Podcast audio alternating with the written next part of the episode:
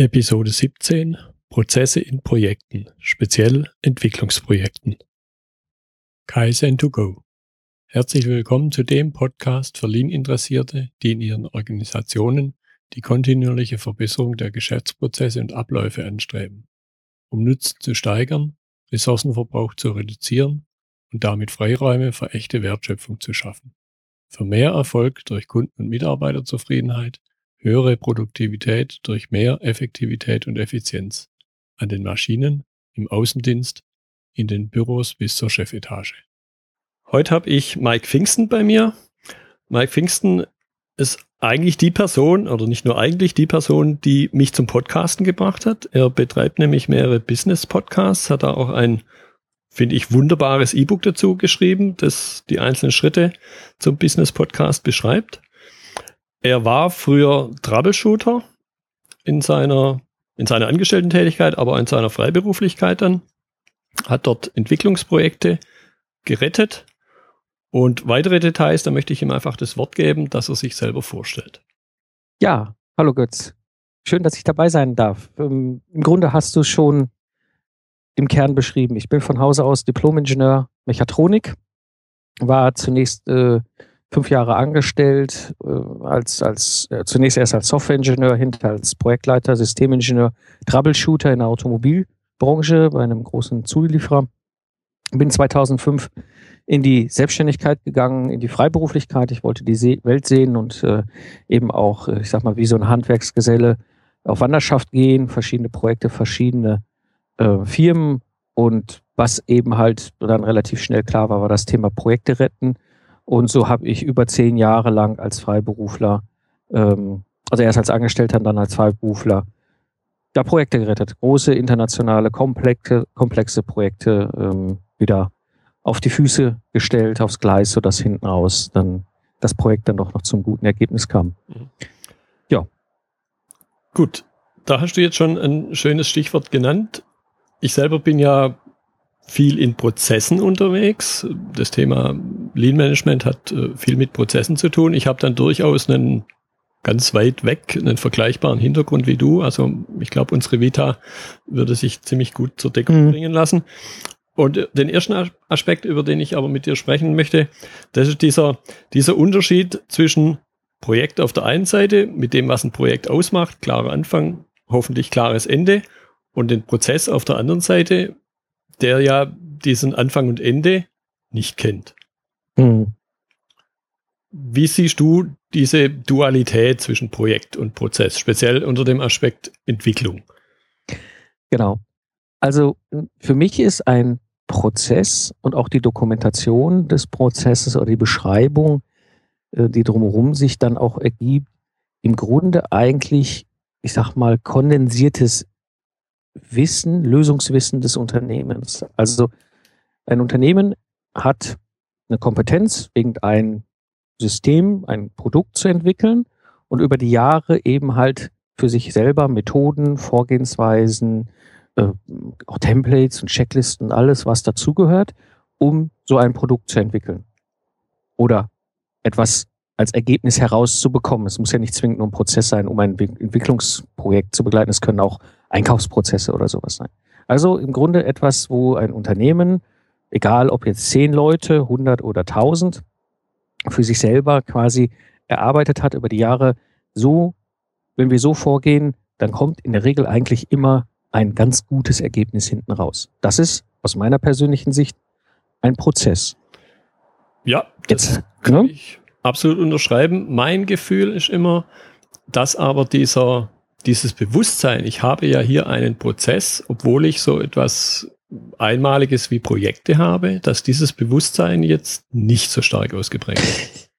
Ja, es wird gerne an die Seite geschoben, weil es stört ja auch. Äh, beziehungsweise es ist ja auch manchmal bei großen Unternehmen mit komplexen Systemen und komplexen Produkten, die dort entwickelt werden, ähm, oft so, dass es ja auch eine sehr umfangreiche Prozessbeschreibung ist. Und jetzt kommen wir zu einem ganz wichtigen Punkt. Was ist ein Projekt? Ein Projekt hat in Konsequenz ja einen Auftrag, in irgendeiner Form ein Produkt zu entwickeln, was ja für den Kunden, der das Produkt kauft, einen, einen Nutzen stiften soll. Und jetzt habe ich auf der einen Seite dieses Produkt mit einem äh, Projekt, dieses klare Projekt mit Anfang und Ende und Zielvorgabe. Und ich habe diesen riesengroßen Prozessbeschreibungs-, Dokumentationsumfang aus Sicht des Unternehmens, wo im Grunde dieses kondensierte Wissen drin ist. Und was häufig aus meiner Sicht so irgendwie auch durcheinander geworfen wird, ist, die Aufgabe des Projektes ist jetzt hinzugehen und zu sagen, das ist unser Standardprozess, wie wir ein Produkt entwickeln. Aufgrund unserer Komplexität oder Nicht-Komplexität, der Größe des Teams, der Verteilung des Systems, der Neuigkeit, also ist es eine sehr innovative Technologie oder ist es eine, eine Weiterentwicklung eines bestehenden Produkts und so weiter, gehe ich hin und gucke mir diesen Standard-Gesamtprozess an und entscheide, ganz wichtig, zum Anfang eines Projektes, was aus diesem Prozess brauche ich, muss ich machen und was vielleicht brauche ich gar nicht und lasse es weg. Das sogenannte Tailoring. Das wird häufig gar nicht gemacht, sondern oft ist es so, das erlebe ich als aktiver Troubleshooter noch ganz, ganz stark. Das wird alles an die Seite geschoben nach dem Motto, da haben wir keine Zeit für, wir machen ja ein Projekt. Ja, und äh, hinterher ist es im Grunde eigentlich schwierig zu sagen, okay, warum habt ihr da diese ganzen Sachen weggelassen? Ja, weil wegen wir hatten keine Zeit. Und wo habt ihr das dokumentiert? Nee, haben wir nicht. Ja, das ist oft so ein bisschen dieser, dieses Problem, was dann in dem Zusammenhang mit Prozess und Projekt entsteht. Ja, also das kann ich absolut nachvollziehen. Ich war zwar nicht im Automobilbereich, sondern der Telekommunikationstechnik unterwegs, aber auch da sind es ja äußerst komplexe Systeme. Und genau der gleiche Aspekt des Tailoring, das in der Regel nicht so gemacht wird, wie man es denn tun sollte. Also entweder wird zu viel weggelassen, sondern nach dem Motto, braucht man nicht. Oft ist gar keine bewusste Entscheidung, in meiner ja. Erfahrung, sondern aus Zeitgründen, aus den unterschiedlichsten Gründen macht man halt Dinge einfach nicht. Oder das andere Extrem ist, passiert gern dann, wenn man wenn man neue Projektmanager hat, die jetzt gerade mal auf einer Schulung waren und sie dann so gelernt haben, wie man das denn eigentlich tun sollte, mhm. dann wird manchmal mit der Kanone auf Spatzen geschossen. Ja, total. Ja. Ein, also, hm?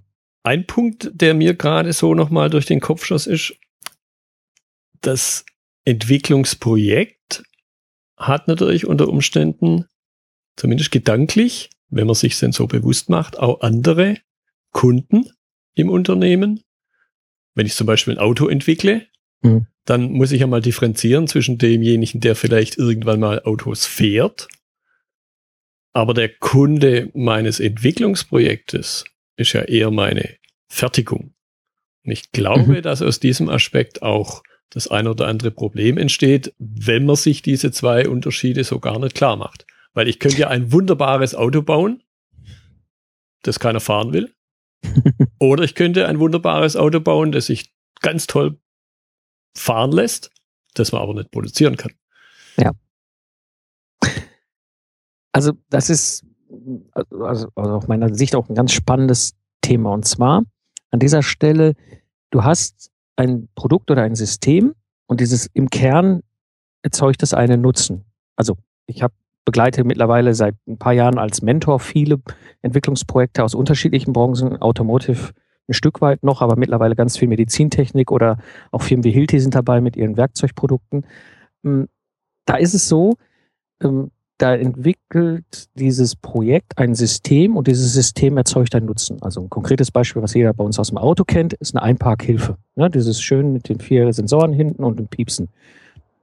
Da ist der Kernnutzen sag ich mal so flapsig, für meine Mutter die Sicherheit beim rückwärts einparken nirgendwo gegen zu dutschen. Ja? Das heißt, der Kunde für dieses System ist jetzt nicht der Autohersteller, sondern eigentlich in Anführungsstrichen meine Mutter, weil die dieses System ja auch für nützlich empfindet. Das haben wir zum Beispiel übertragen in der Medizintechnik, hat jetzt auch gerade ein sehr interessantes Projekt begleitet. Der Kunde ist nicht das Produktmanagement und das Marketing von diesem Medizintechnikhersteller, sondern das ist eigentlich der Arzt, der dieses medizintechnische Produkt im Alltag bei sich in seinen Handlungen einsetzt. Für den muss es einen Nutzen stiften. Aber wir haben halt Einschränkungen. Es muss produzierbar sein, es muss sich an Standardnormen halten, die in der Branche gelten und so weiter und so weiter. Das heißt, es ist immer sehr, sehr hilfreich, sich damit zu beschäftigen, was ist eigentlich der Nutzen meines Produktes, der Nutzen meines Systems für denjenigen, der hinter der Benutzer ist? Also meine Mutter oder der Arzt oder die, Krankenschwester oder bei Hilti sind es halt beispielsweise die Handwerker. Ja. Ähm, und das ist, das ist ein ganz, ganz wesentlicher Punkt. Und dann wird mir auch klar, wenn wir uns auf Projekte und Prozesse äh, schauen, zu sagen, okay, welche Prozesse brauche ich denn jetzt, um sicherzustellen, dass dieser Nutzen auch am Ende rauskommt und welchen brauche ich jetzt vielleicht gerade nicht, weil es ist eine Weiterentwicklung vom bestehenden äh, Projekt oder sowas. Äh, System. Genau. Und äh, letzten Endes ist die Dualität zwischen Auftraggeber einerseits, der ja typischerweise in unserem Umfeld nicht der Nutzer ist, und dann aber die Beurteilung, was war denn der Erfolg, nicht nur im magischen Dreieck sich zu bewegen, sondern eben hinterher dann für den eigentlichen Nutzer den Nutzungserfolg sicherzustellen. Und ich glaube, genau. dieses, dieses, Bewusstsein tritt gern mal wieder, immer mal wieder in den Hintergrund, beziehungsweise ist nicht genügend im Bewusstsein, dass es diese Dualität gibt, dass es dieses Spannungsfeld auch gibt. Ja, aber es ist, ich bin völlig bei dir und das ist ein ganz wichtiger Punkt, dass wir das auch versuchen, beide bewusst zu machen in unseren Podcasts. Und zwar, das ist der einzige Grund, warum der Kunde bei mir ein Produkt kauft. Ja, wenn ich ein mittelständisches Maschinenbautechnologieunternehmen bin und ich ein Produkt entwickle und dieses Produkt im Kern einen Nutzen hat, kauft es der Kunde nur, weil dieser Nutzen da ist. Sprich, ich muss mich schon sehr bewusst damit beschäftigen, welchen Nutzen stiftet mein Produkt bei dem Kunden. Und das kann beliebig schwierig sein, weil ich sag mal, in der Automobilindustrie hast du halt diesen Dreisprung. Ne? Da ist ein Zulieferer, der macht dieses Einpacksystem, der verkauft das an einen Hersteller, was weiß ich, nehme jetzt mal beispielsweise VW, ja, aber den VW kauft meine Mutter, ja, in diesem Beispiel. In anderen Situationen hast du es so, Beispiel Zeiss oder Hilti, ja, mal so als solche klassischen ähm, Unternehmen, die haben ein Marketing, ein Produktmanagement, das versucht, bestmöglich diesen Kunden abzubilden. Ja? Ähm, aber im Grunde sind sie es ja nicht, die das kaufen, sondern die sagen der Entwicklung, dem Entwicklungsprojekt, was ihre Wünsche sind an das zu entwickelnde neue Produkt, neue System. Also das ist so, ähm, so ganz typisch und deswegen ist es wichtig, dass die, die Projekte sich damit beschäftigen, was ist der Kernnutzen, den sie stiften. Weil an diesem Kernnutzen kann ich verschiedene Entscheidungen dran aufhängen. Ich kann die Entscheidung dran aufhängen, welche Standardprozesse aus unserem Prozessbaukasten brauche ich, was brauche ich nicht welche Art des Projektmanagements in welchem Umfang macht Sinn? Was sind denn die, die technischen Lasten, die ich umsetzen will später in meinem Projekt? Also die Anforderungen an das System. Dinge kann ich wunderbar eben an diesem Kernnutzen messen und entscheiden, das ist gut, das hilft sehr viel weiter, wenn wir das machen. Oder im Gegenteil, wenn wir das machen, dann machen wir den Nutzen kaputt. Ja, ja und, und dann haben wir noch den Effekt, wir sind ja alle Ingenieure und Ingenieure sind scharf drauf, tolle Sachen zu entwickeln. Ja. Und da kommt es, glaube ich, doch immer mal wieder vor, dass halt ähm, am Kunden, am Markt, am Nutzer vorbei entwickelt wird. Da wird irgendein tolles Leistungsmerkmal entwickelt. Wir kennen es, glaube ich, alle, wenn wir hier vor einem Monitor sitzen, in den unterschiedlichen Softwaren. Allein das, was mir an Word oder an Pages, wenn ich mich in der Apple-Welt bewege, zur Verfügung stellt und wie viel davon nutze ich eigentlich wirklich. Genau, genau. Also wirklich dieses am äh, am, am, am, am Problem des Kunden sich zu orientieren und wie kann ich ein Produkt, ein System entwickeln, was einen hohen Nutzen stiftet. Also ich nehme mal das Beispiel von meiner Mutter. Die ist jetzt, die Gute ist über 70, fährt in Dortmund regelmäßig zum Markt und in der Innenstadt in ein Parkhaus. Und das ist eine klassische Situation, wo sich meine Mutter einfach unsicher fühlt, unwohl fühlt. Auch wenn es mit ihrem kleinen Polo ist, trotzdem fühlt sie sich unwohl. So, das heißt, es gibt ja jetzt drei verschiedene Arten dieses, dieser Einpackhilfe. Es gibt die einfache, die nur hinten überwacht. Es gibt die, die hinten und vorne überwacht. Beide Systeme empfindet meine Mutter als hilfreich, weil bei dem einen weiß sie zumindest beim Rückwärts-Einparken, wenn es dann dauerpiept, bin ich dran an der Wand. Bei dem anderen weiß sie, okay, vorwärts und rückwärts hilft es mir beim Einparken. Aber es gibt ja mittlerweile auch schon Generationen, die zum Beispiel eine Rückfahrkamera haben oder gar halb oder ganz automatisch einparken können. Solche Systeme würden bei meiner Mutter aber wiederum den Effekt auslösen, dass sie sich überfordert fühlt. Ja, weil dann ist da eine Kamera und dann piepst es und dann bewegt das Auto noch von alleine das Lenkrad und da fühlt sie sich dann wiederum nicht mehr wohl bei. Das heißt, genau sich auch bewusst zu machen, wer ist da eigentlich mein Benutzer ja? und welches Problem hat er? In dem Fall meiner Mutter das Einparken im Parkhaus in Dortmund. Und wo ist die Grenze des Nutzens, den ich stiften kann? Weil klar, so ein Teil- oder vollautomatisches Einparken ist natürlich ein hoher Nutzen, weil das Auto das im Grunde alles selber erledigt. Aber wenn ich mit der, mit der Technologie Auto äh, per se gar nicht so glücklich bin, sondern eigentlich äh, in dieser Parkhaussituation eigentlich froh bin, wenn, da, die Kiste in der Parklücke steht, kann so ein System dann auch überfordern. Das heißt, es hat ja zwar theoretisch einen hohen Nutzen, aber vielleicht eher für mich, der so ein geekiger Technik-Nerd ist, ja, und sich darüber freut, dass das Auto von selber das Lenkrad dreht. Bei meiner Mutter wird das wahrscheinlich dann wiederum andere emotionale Reaktionen aus. Und das ist immer ganz wichtig, sich ganz bewusst zu machen. Ja, und, und das sind ja dann Dinge, die letzten Endes in einem Lastenheft beschrieben werden. Was soll ich tun? Wie ich es dann tue, wird ja dann erst im, im Pflichtenheft, im, im Projekt entschieden. Und da möchte ich jetzt auf den Punkt Lastenhefterstellung auch mal kurz eingehen. Ich glaube, das ist eine ganz gute Überleitung. Mhm. Da bist du ja aktuell auch aktiv. Was sind denn so die Herausforderungen für deine Kunden? Woran scheitern sie vielleicht auch? Womit kämpfen sie, wenn sie Lastenhefte erstellen? Also ich, das Wichtigste ist, wenn wir uns darüber unterhalten, was ein Lastenheft ist, sich auch bewusst zu machen, was ein Lastenheft nicht ist. Und zwar, ein Lastenheft ist eine Beschreibung der technischen Anforderungen an das zu entwickelnde Produkt, zu entwickelnde System. Das ist aber was anderes als die Anforderungen an das Projekt. Man, es gibt eine recht einfache Möglichkeit, das zu unterscheiden. Und zwar, wenn ich Anforderungen habe, die jetzt während des Projektes unglaublich wichtig sind, dann aber, wenn das Projekt abgeschlossen sind, sie historisch, dann sind es Projektanforderungen. Wenn ich Anforderungen habe, die auch nach Abschluss des Projektes wichtig bleiben, dass sie erhalten oder erfüllt werden, dann sind es in der Regel Lasten an ein technisches System. Konkretes Beispiel im Projekt, Entwicklungsbudget, Termine, Meilensteine, all diese ganzen Sachen, das sind Projektanforderungen. Das ist extrem wichtig, wenn das Projekt läuft. Ist das Projekt abgeschlossen, interessiert das keinen mehr. Was anderes sind die technischen Anforderungen an das System. Also Projekte, die ich vor fünf oder zehn Jahren begleitet habe, die Projektanforderungen sind heute völlig egal. Aber diese Systeme fahren ja noch draußen im Auto rum. Das heißt, die Anforderungen an das System waren und sind immer noch unglaublich wichtig. Und das allein schon mal auseinanderzuhalten hilft viel. Also Lastenheft, ein technisches Lastenheft beschreibt die Anforderungen an das Produkt, an das System. Die Anforderungen an ein Projekt dokumentiere ich aber in ein Projekthandbuch oder wie auch immer das Kind dann heißt in dem Unternehmen. Das ist ein bisschen unterschiedlich je nach Unternehmen. Aber in irgendeiner Form einem Auftrag, das ist im Grunde dann das Auftraggeber-Auftragnehmerspiel mit dem Projekt, ähm, wo klar gesagt ist, das ist das Entwicklungsbudget, das ist, äh, sind die Meilensteine, das sind die Ziele. Und äh, dies allein schon mal auseinanderzuhalten, das Lastenheft und Projektauftrag und die Anforderungen an das System und die Anforderungen an das Projekt sind einfach ganz unterschiedliche Dinge. Und das wird häufig zusammengeschmissen. Ja, da, da also das kenne ich absolut auch so. Auch in der Telekommunikationstechnik hat man dieses Szenario, wo unter Umständen ja der Nutzer noch ein Stückchen weiter weg ist, wenn ich an reine Übertragungstechnik denke. Klar. In dem Augenblick, wo ich zum Handy greife und da eine Nummer wähle oder eine E-Mail versende, denke ich ja nicht drüber nach, wie denn meine gesprochene Sprache oder mein Text auf die andere, auf die andere Seite kommt.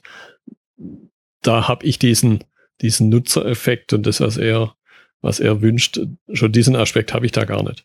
Ja, ja das finde ich sehr, sehr spannend. Eigentlich ist es gar nicht schwierig, diesen Unterschied sich klar zu machen. Ich habe mal gelernt, das Lastenheft stellt halt die Frage nach dem Was und das Pflichtenheft, so das ist die Antwort der Entwicklung, beantwortet es Wie. Genau, und jetzt kommen wir zu dem nächsten Aspekt. Wenn wir über Anforderungen, technische Anforderungen an ein System sprechen, gibt es verschiedene Ebenen, in denen das Ganze unterwegs ist. Das erste, was wir haben, ist das Lastenheft.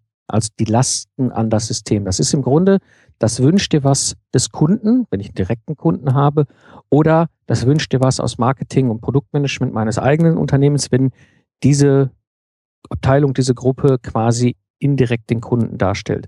Das heißt, auch von dort muss ein Lastenheft in der Regel geliefert werden.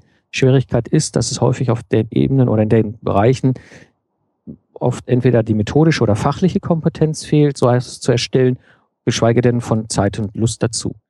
Ähm, aber dort kommt es eigentlich her, dort wird das Wünschte was beschrieben, was eigentlich hinter das Entwicklungsprojekt als System entwickeln sollen.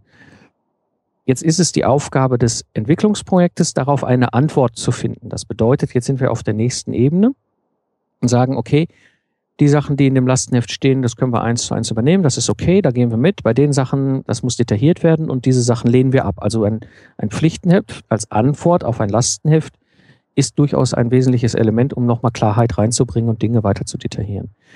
Das ist im internen Verhältnis bei Unternehmen, die halt über Marketing und Produktmanagement ihren Kunden abbilden, eine ganz komplette interne Geschichte.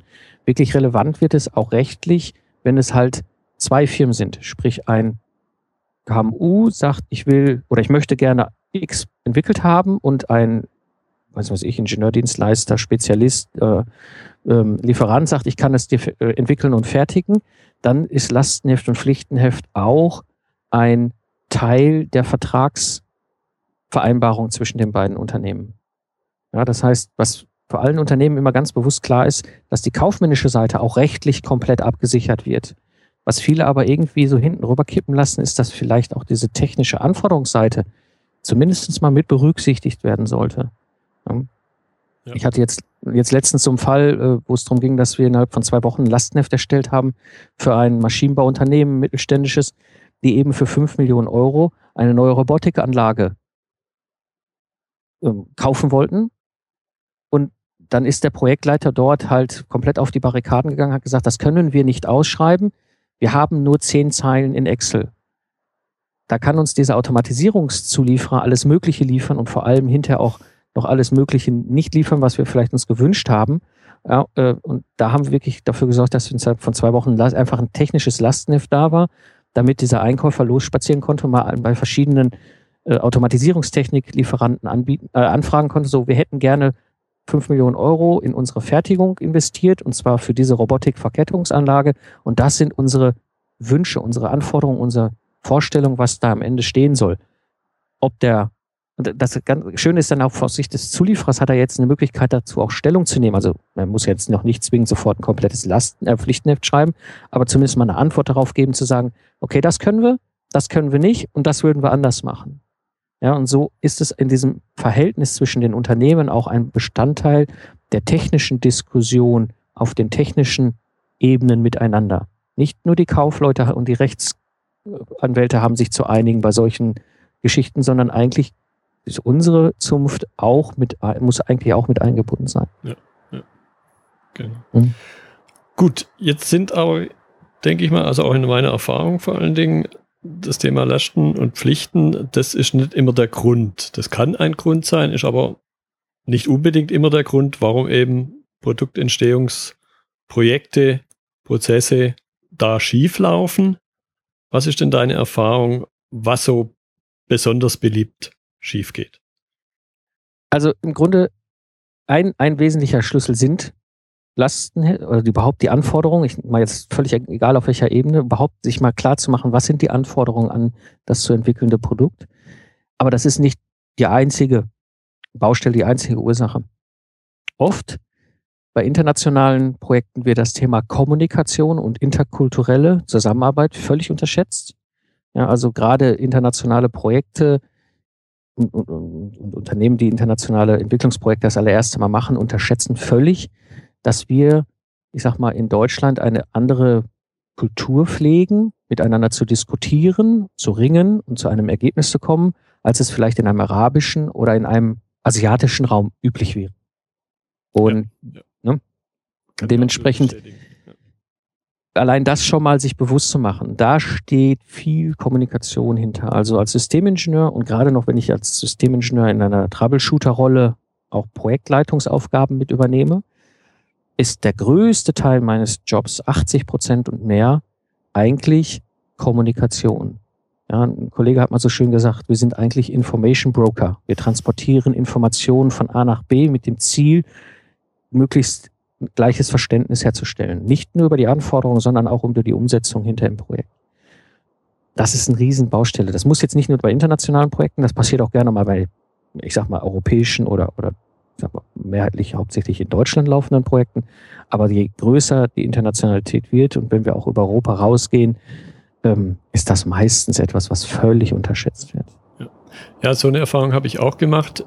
Bei mir geht die Erfahrung noch ein Stückchen ja, ich will nicht sagen weiter oder eben auch ein Aspekt. Da habe ich einerseits Entwicklung und da habe ich andererseits Produktmanagement. Schon die zwei sprechen manchmal unterschiedliche Sprachen. Und dann habe ich innerhalb der Entwicklung, jetzt im Telekommunikationstechnikbereich, äh, ganz wichtig, viel Software. Dann natürlich aber auch klassische Hardware, wo einfach nur unter Umständen auch nur Blech gebogen wird. Ich rede jetzt immer von bestückten Leiterkarten. Mhm. Und dann gibt es so ein Ding zwischendrin, ASICs, mhm. die eigentlich mit Softwaremitteln heutzutage erstellt werden, andererseits aber sehr oft von Hardwareentwicklern gemacht werden. Und schon die sprechen unterschiedliche Sprachen. Und spannenderweise, ich habe dann die Erfahrung gemacht, beispielsweise mit englischen Kollegen, englische Softwareentwickler, deutsche Softwareentwickler sind sich viel ähnlicher wie ein deutscher Softwareentwickler und ein deutscher Hardwareentwickler. Ja. Oder? Hast, kennst du solche Erfahrungen? Ja, ja, absolut. Also äh, ich kenne das als Mechatroniker.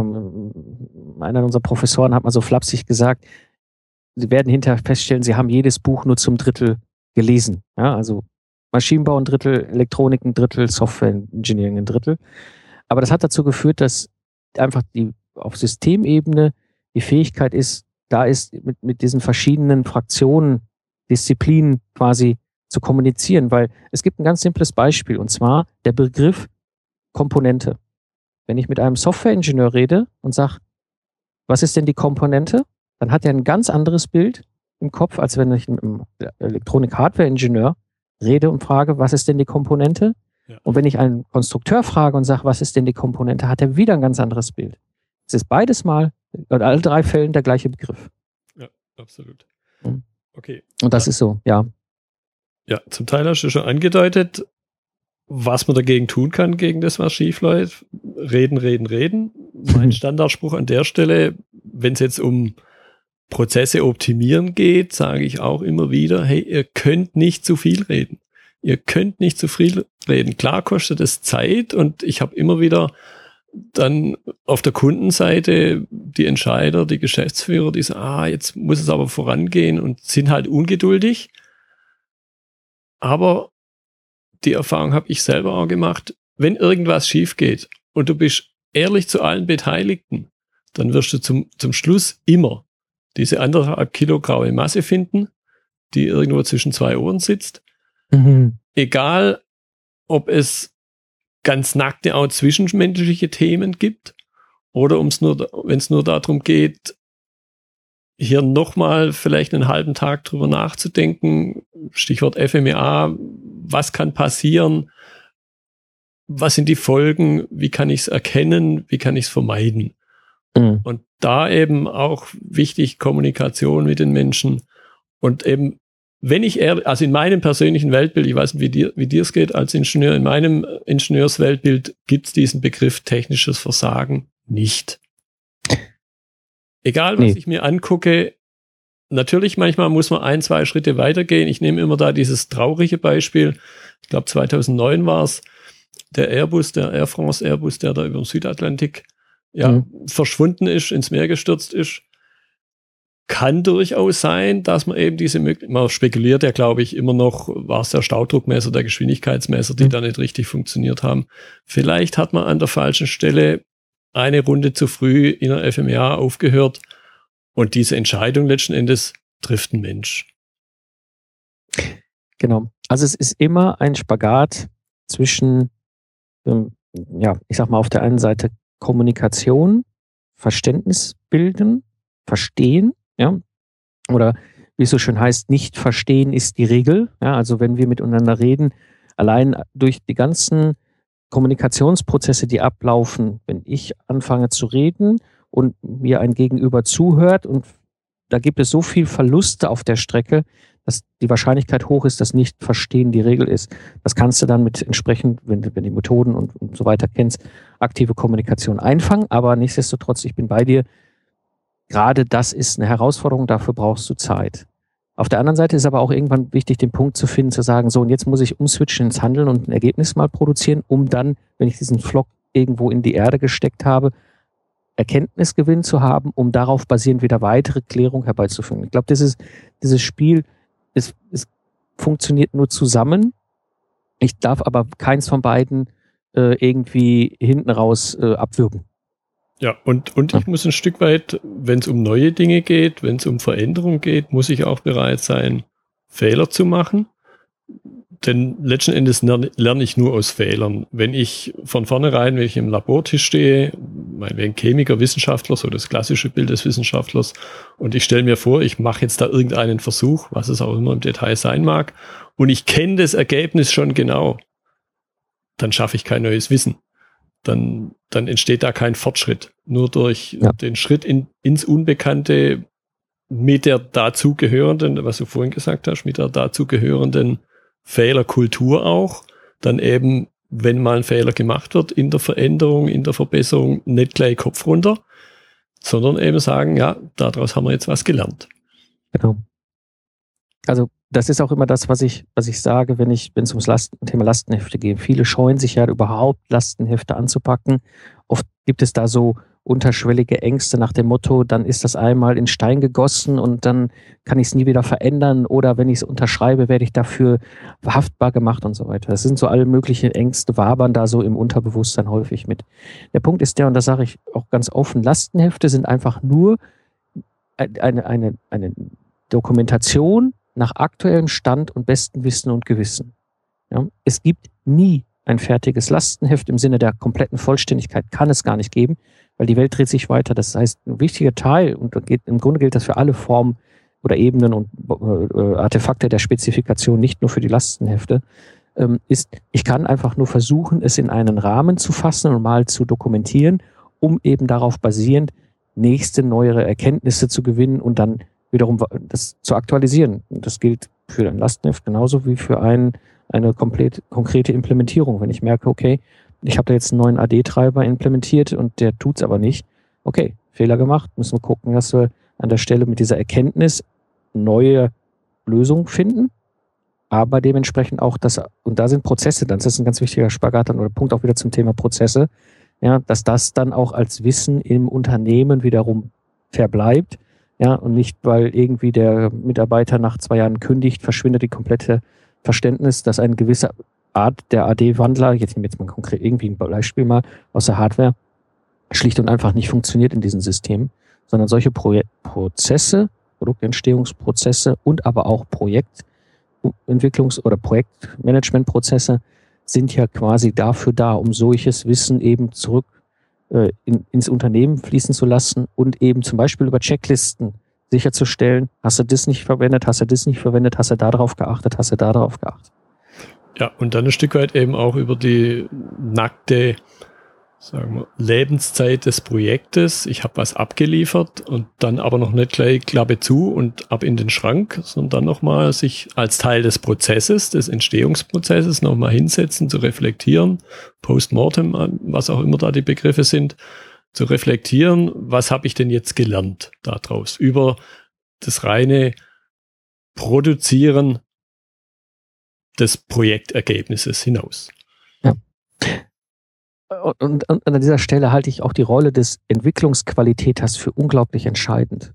Also das, sind, das ist genau die Instanz, die in der Lage ist, zum einen mit mir, das ist das, was ich als Troubleshooter immer hatte, wenn ich in so ein Projekt reingesprungen bin, das erste ist, ich habe mir angeguckt, was sind die standarddefinierten Prozesse bei dem im Projektmanagement und im Produktentwicklungsprozess und habe dann mir den Entwicklungsqualitäter geholt und habe gesagt, so, mein Freund, jetzt setzen wir beiden uns mal hier in diese kleine Kämmerlein und ringen so lange, bis wir beide eine Hand drauflegen können sagen können, okay, so kriegen wir in den nächsten sechs Monaten hier das Problem vom Tisch und das Projekt zum Erfolg. Ja, das heißt, dieses Ringen ist wichtig und aber auch im Nachgang kann dieser Entwicklungsqualitäter in seiner Rolle eben hingehen und dieses Wissen wieder einsammeln. Weil weder der Projektleiter noch die Fachingenieure, Fachspezialisten noch die Linien äh, Führungskräfte sind diejenigen, die dafür die Ausbildung haben, beziehungsweise die Zeit und meistens auch nicht die Lust. Ja, dementsprechend ist so ein Entwicklungsqualitäter wieder derjenige, der das einsammeln kann und mit seinen Kollegen aus den anderen Fraktionen, also Fertigungsqualität, keine Ahnung woher, dann im Gesamtprozess wieder hineinbringt und sagt, okay, hier, wir dokumentieren mal, das sind neue Erkenntnisse für die zukünftigen Projekte. Ja, und das ist dann, denke ich mal, auch der Mehrwert, den Qualitätssicherung, auch wenn es jetzt in meinem Umfeld Qualitätssicherung ja eigentlich zu den Verschwendungen gehört, weil ich könnte es ja gleich richtig machen, da bräuchte ich es gar nicht. Aber wo dann da eben auch im Entwicklungsbereich Qualität, Qualitätssicherung dazu beiträgt, was zu lernen und nicht so das natürliche Feindbild sein muss, sondern eine unterstützende Rolle hat. Ja, ich, ver ich vergleiche das immer mit, mit Sportmannschaften. Also da hat jeder in, in, in, also wenn ich Champions League spielen will, die meisten von uns in ihrem Bereich haben das schon als Anspruch, äh, irgendwo in der Top-Liga zu spielen in ihrer Nische, ja, also auch als Hidden Champion, ähm, dann gibt es in so einem Unternehmen, in so einem Projekt, in so einem Bereich halt ganz verschiedene Fachspezialisten, wie beispielsweise beim Fußball. Ja? Und es ist völlig klar, ich kann den Stürmer nicht beauftragen, äh, gleichzeitig auch noch äh, eine zweite Rolle. Ja, das ist, da ist er nicht spezialisiert drauf. Er wird das irgendwie hinkriegen, aber richtig gut macht er das vermutlich nicht. Und äh, das Gleiche habe ich im Unternehmen auch. Ja, ein Softwareingenieur dazu zu verdonnern, dass er jetzt morgen Gesamtprojektleiter wird, wird wahrscheinlich nach hinten losgehen.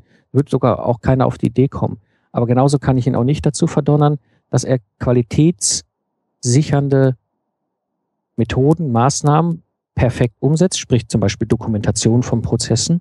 Das ist etwas, wo es andere Spezialisten gibt und das sind eben Qualitätsingenieure. Dementsprechend sind die unglaublich wichtiger Sparing-Partner für mich immer. Also ich war die allererste Person, die ich mir in so ein Troubleshooting-Projekt herangezogen habe, ist der für mein Projekt verantwortliche Qualitäter. Mhm. Okay, spannend. So, zum Abschluss möchte ich jetzt noch ein, einen anderen Punkt aufgreifen, nämlich dein Thema Lifestyle Entrepreneur und Prozesse, die dort für Freiberufler, für Solopreneure wichtig sind. Was sind für dich die wichtigen Prozesse für diesen Personenkreis? Also im Grunde das Wichtigste ist der Prozess, um den Nutzen für den Kunden zu stiften. Das gilt im Grunde genauso für mich als Solopreneur, als Freiberufler, der eine hochspezialisierte Dienstleistung anbietet, wie auch für ein Entwicklungsprojekt. Nur habe ich natürlich einen ganz anderen Rahmen, in dem ich unterwegs bin. Aber was ich mache, da kommt vielleicht auch der Systemingenieur bei mir sehr stark raus, ich habe eine ganz klare Dokumentation, wie bei mir eine Dienstleistung abläuft. Also beispielsweise diese Geschichte in zwei Wochen ein Lastenheft zu erstellen, hat eine ganz klare Prozessbeschreibung, wo klar ist, was der erste Schritt, was der zweite Schritt, was der dritte Schritt, was sind die Meilensteine, was sind die Spielregeln, was wird es nicht geben, was sind die Templates, was sind die Checklisten. Ja, das hilft mir als Freiberufler auch im Sinne des Kunden gut zu sein. Ja, dann, dann kann ich ihm nämlich sagen, okay, ich mache für dich das Lastenheft und zwar läuft es genau so. Ja, und wenn, also es gibt Kunden, die dann damit Schwierigkeiten haben, aber dann ist es okay, dann passt es nicht. Aber ich habe im Gegenteil häufig auch die Situation, dass Kunden glücklich sind, weil gerade in diesem Bereich, wo sie ein Problem haben, eine Lösung suchen. Und wenn ich für dieses Problem eine wirklich 100% passende Lösung habe und diese Lösung bringt halt klare Spielregeln mit sich, führt das dazu, dass auf der anderen Seite oft auch Unsicherheit genommen wird, weil das ist klar, da kommt der Experte, der weiß, wie man Lastenheft innerhalb von zwei Wochen erstellt und der sagt, okay, es funktioniert nur auf diesem Weg, da müssen wir uns alle dran halten. Ja, und dann habe ich eher den Effekt, dass diese klare Darstellung des Prozesses, wie ich meine freiberufliche Leistung äh, produziere, ähm, auch entsprechend akzeptiert, viel stärker auch akzeptiert wird, als wenn ich so allgemein war man so, man könnte vielleicht eventuell mal einen Workshop machen und dann vielleicht mal irgendwie anfangen. Ähm, und was halt auch für mich halt wichtig ist oder was mir immer schon wichtig ist, ähm, ich kann mich auch kontinuierlich verbessern. Ja, weil wenn ich diesen Prozess einmal habe und er auch einen hohen Nutzen stiftet und der Kunde ihn auch gebrauchen, sehr gut gebrauchen kann und ein Problem löst, dann kann ich auch gucken, was kann ich immer weiter verbessern. Also beispielsweise bei mir war es bisher so, Lastenhefte habe ich früher vor Ort, also als Systemingenieur sind Lastenhefte Teil meiner Arbeitsergebnisse. Deswegen Lastenhefte zu erstellen ist für mich Handwerk. So, früher war das so, als Troubleshooter musste ich auch mit anpacken oder habe ein Team von Requirements-Ingenieuren gesteuert, die eben das Lastenheft erstellt haben. Aber das war eben vor Ort. Dann kam der Punkt, wo ich über meine ganzen Geschichten eben mein Geschäft halt mehr und mehr über das Internet virtualisiert habe. Das heißt, viele Tätigkeiten bei der Erstellung des Lastenheftes laufen bei mir im Büro und gar nicht mehr vor Ort beim Kunden, sondern nur noch der Kickoff-Workshop und der Review-Freigabe-Workshop am Anfang und am Ende. Und auch das ist jetzt zum Beispiel dadurch, dass ich es kontinuierlich verbessern kann, weil es eben so standardisierter Prozess ist, wo ich jetzt an dem Schritt bin und sage, und demnächst bei den neuen Kunden wird es auch über Web-Sessions gehen, weil es auch einen hohen Nutzen wiederum stiftet, bevor die anfangen jetzt, oder wir alle müssen zum Ort X reisen, damit wir uns da für einen Tag mal zusammenschließen. Die sitzen sowieso verteilt. Ich sitze meistens auch sowieso ganz woanders wie der Kunde. Ja, und so können wir uns über das Web treffen, diesen Kickoff-Workshop machen, die Anforderungsaufnahme visuelle, also mit dem System Footprint visualisieren, die alle Anforderungen und auch die Review-Session kann man mittlerweile darüber machen. Und die sind es auch größtenteils gewohnt, die Kunden, weil über Web-Sessions wird auch häufig miteinander gearbeitet. So, und das ist eben der nächste Schritt, wenn ich mir Gedanken mache über die Prozesse in meinem Solopreneur-Business, in meinem freiberuflichen Business, kann ich unglaublich viel bewegen für den Kunden, was einen Nutzen geht, angeht, den ich stiften kann. Und natürlich hinten raus, wenn ich immer besser werde, werde ich irgendwann Meister in diesem einen Bereich und äh, werde mit Sicherheit sehr erfolgreich. Ja. Und wenn die Kunden ganz schlau sind an der Stelle, müssen sie ja mal das Bewusstsein haben, sie können diesen Teil ja offensichtlich nicht, sonst bräuchten sie keine Unterstützung. Und wenn sie ganz schlau sind, dann stellen sie noch einen extra hin, der jetzt gar nicht inhaltlich mitdiskutiert, sondern nur beobachtet, was du eigentlich machst. Damit sie hinterher gelernt haben, wie funktioniert es denn wirklich? Mm, nö, da habe ich wenig. Aber ich, ich habe sogar den Effekt, dass ich es äh, komplett ausführlichst in meinem Podcast erkläre, wie ich vorgehe. Okay. Aber es zu sehen oder zu hören bedeutet noch lange nicht, dass ich Meister bin in diesem Bereich. Richtig. Ähm, richtig so, und dementsprechend, ja, es gibt Leute, die das versuchen nachzumachen, auch andere freiberufliche Ingenieure, die meine Sachen, die ich da im Zukunftsarchitekten erzähle, versuchen nachzumachen. Habe ich auch gar kein Problem, ich bin nicht gut, ja, wird diese Idee weiter transportiert. Aber äh, es gibt so aus dem Profisport so eine schöne 10.000 Stunden Regel. Richtig. Wenn ich etwas 10.000 Mal gemacht habe, dann bin ich in der Regel Profi, bin ich Meister meines Faches. Ja, und auch an der Stelle ist es schwer, den Meister, äh, also ich werde immer nur Zweiter sein, ja, wenn ich den Meister abgucke, sondern es macht viel mehr Sinn, sich selbst in seinem Bereich, in seinem Schwerpunkt zu einem, einem, einem, einem Meister, ja, in diesem Sinne der japanischen ähm, Kämpfer ist das ja, dass sie diese, diese, diese entsprechende Reife, den Grad erreichen, äh, zu werden, anstatt dass ich jetzt einfach nur immer versuche, ihn zu kopieren. Und dementsprechend ist es auch, also ich löse ja auch ein konkretes Problem. Es gibt andere Kunden, aber da ist es ein anderes Angebot, wo die zum Beispiel sagen, okay, wir haben verstanden, dass wir einfach furchtbar schlecht sind und dass Lastenhefte unglaublich wichtig sind. Und äh, es macht wenig Sinn, aus Kapazitätsgründen äh, jetzt dauernd den Mike einzuspannen. Da macht es viel mehr Sinn, auf einer viel höheren Ebene den Mike dazu zu holen und über Monate, teilweise Jahre als Mentor verschiedenste Projekte begleiten zu lassen, sodass irgendwann diese Projektleiter selber laufen können und selber wissen, wie sie ein Lastenheft erstellen. Die werden nie so schnell sein, vor allem am Anfang wie ich und mit Sicherheit nie die methodische fachliche Kompetenz haben am Anfang ich, aber sie sind zumindest mal so weit auf dem Pferd, dass sie für zukünftige Projekte alleine können und wenn sie das dann weiterentwickeln, zumindestens, ich sag mal, in einer professionellen Ebene bringen können, das ist dann die Hoffnung in dem äh, Unternehmen das funktioniert sehr, sehr gut. Aber das ist eine ganz andere Schiene. Ja, okay. Zum Abschluss dein, dein Schlusswort. Was gibst du unseren Zuhörern mit? Was können sie tun, um besser zu werden, besser werden in ihren Produktentstehungsprozessen, um ihre Entwicklungsprojekte besser durchzuführen, besser abzuschließen, aber auch die Solopreneure, die Freiberufler?